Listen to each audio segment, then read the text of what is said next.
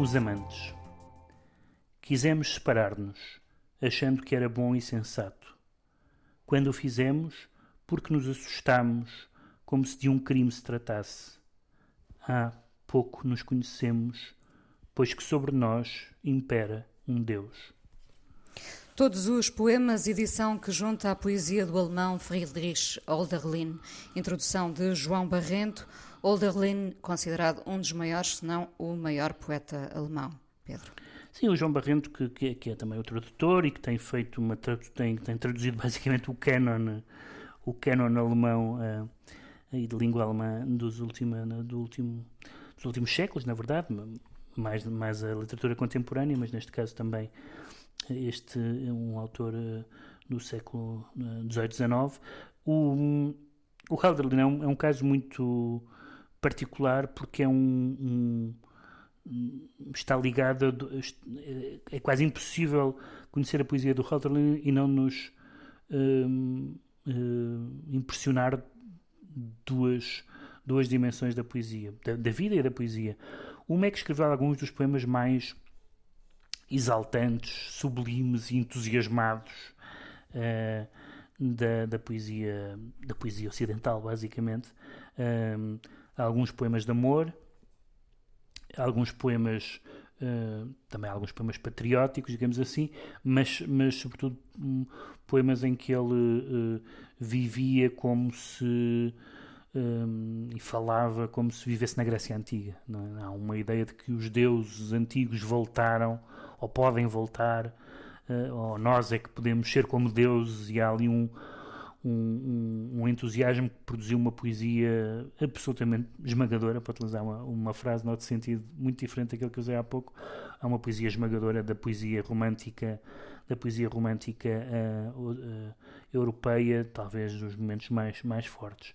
E depois o facto de ter passado 37 anos uh, numa torre depois de, uma, de um colapso mental, escrevendo poemas estranhíssimos, assinando com pseudónimos, datando-os com datas do futuro, datas que ainda não tinham acontecido, uh, e portanto a, a, a contiguidade entre alguém que subiu às alturas mais altas da poesia e que depois teve um colapso total e teve uma queda total em termos de, de linguagem, de, de sofisticação, de, sendo que essa, mesmo essa poesia dita da loucura ainda, ainda guarda um, alguns vestígios do grande poeta que era o Hölderlin. E depois lembramos que um, há algum tempo depois isso vem acontecer com outra pessoa que subiu o mais alto possível e acabou na loucura, que foi o Nietzsche.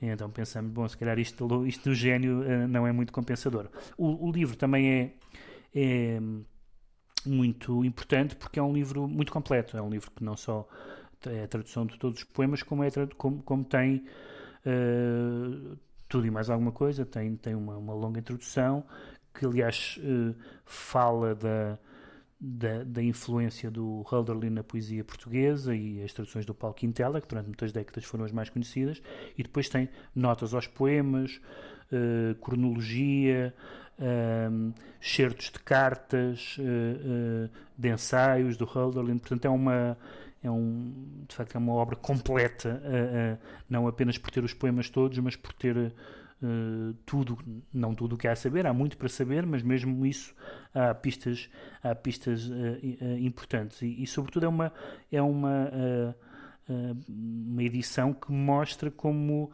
o mesmo poeta, mesmo naqueles anos relativamente curtos antes da, da loucura, passa do do, como diz o João Barrento, aliás, no prefácio, passa do naif ao sublime, tem poemas que são poemas eh, como são os poemas todos, há poemas que não são grandes poemas, não são os poemas pelos quais o Hölderlin é o Hölderlin, e depois há três ou quatro que a sensação é que, tu, ao, ao leres os poemas pela primeira vez ou ao releres, eh, que podes dizer isto é um dos melhores poemas que eu já li. E o Hölderlin tem 10 ou 20 poemas em que tu podes dizer este é um dos melhores poemas que eu já li.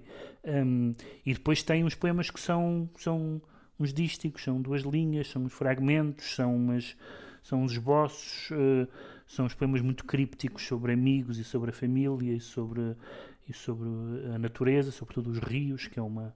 Um, constante.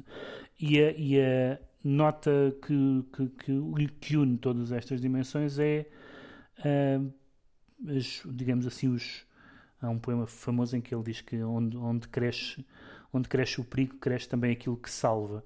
Uh, e, e, no caso do Hölderlin, esse sítio é, é a idealização. O Hölderlin é absolutamente magnífico porque tem uma visão idealizada do amor, da mulher, da pátria, da Grécia, da natureza, uh, mas também tudo isso, uh, visto de perto, é decepcionante, insatisfatório, inconclusivo, e então passa, que vai desde a Revolução Francesa até às vicissitudes da sua vida amorosa. Nós percebemos que ele subiu tão alto por causa da idealização, mas depois a vida nem sempre nem se, fica, fica aquém da poesia, por assim dizer. E isso provoca, não estou a dar uma opinião, evidentemente, clínica sobre a loucura do Haldren, não é disso que se trata, mas trata-se de perceber que uma das forças grandes desta poesia é um desajuste muito grande entre uma entre uma altura, é um pouco como acontece quando a gente lê um poeta muito diferente, naturalmente o Herberto Helder, não é? que fica-se absolutamente esmagado com aquilo, e é o que acontece mas depois a vida real, concreta, cotidiana, mesquinha, não é bem aquilo, não tem aquela força, ou muitas vezes não tem aquela força. Claro que tem força quando nos apaixonamos, ou quando, quando há assim um evento transformador. Mas a poesia também é a possibilidade da projeção, não é? Sim, mas, mas como nós não conseguimos viver àquela temperatura sempre, e ele próprio não conseguiu viver àquela temperatura sempre, e isso, não só isso, mas também isso dá à, à poesia do Hölderlin que se sente, em alguns casos, que é uma poesia do seu tempo, mas que noutros casos é uma poesia que podia ter sido escrita ontem em termos de, da, da, da força e da e, desse, e, e desse, dessa capacidade de transfiguração através da palavra. A poesia do alemão Olderlin no livro Todos os Poemas, edição Assírio e Alvim.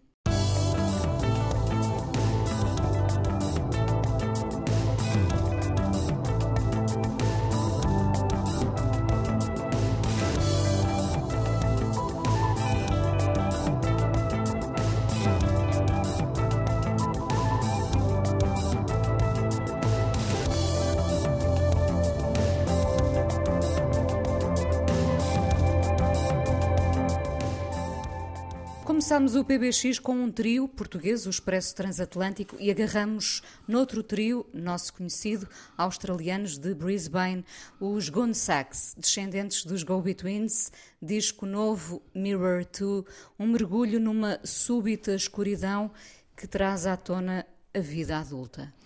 É uma das uh, uh, frases recorrentes na, na, nas críticas a este, a este disco é que, é que eles estão mais adultos.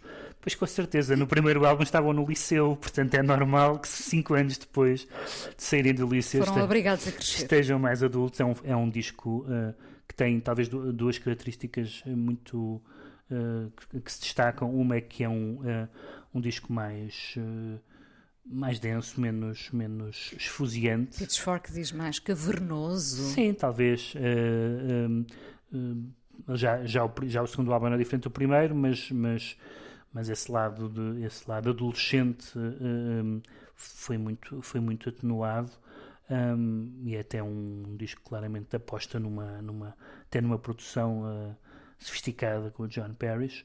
Um, e a segunda e a segunda nota que é um, um disco de grande igualdade porque todos eles têm a possibilidade de escrever cantar uh, e portanto não é um não há ali um eu dominador há uma uma espécie de, de, democraticidade em que num trio toda a gente tem alguma coisa a dizer, o que o torna talvez menos confessional, mas também há ali um choque de diferentes sensibilidades que torna o disco muito interessante e que nos faz até sentar a ver na ficha técnica, ver quem é que escreveu o quê, quem é que, uh, uh, uh, quem é, que é mais sentimental ou quem é que é mais cínico. Evidentemente que eu acho que o, um, ehm, que o o Lou Forster, que, ao contrário dos outros, descende literalmente dos Go-Betweens, visto que é filho do Robert Forster, e ele sabe que, que essa nota de rodapé vai sempre acompanhá-lo. É, é, talvez o que se destaca mais dos três, mas, eh, mas não se pode dizer que, que, que qualquer um destes álbuns seja uma decepção em relação ao anterior, tendo em conta que o anterior era tão bom, tendo em conta que este é o terceiro. Não há muitas bandas jovens que possam dizer isso. E o, este álbum, um, eu escolhi uma canção que se chama Psychic e que tem a ver com um tema muito frequente neste álbum que são pessoas a discutir uh, com telemóveis à mistura, etc. Acontece. Os Gone Sax e o novo disco Mirror 2 hoje no PBX vamos ouvir Psychic.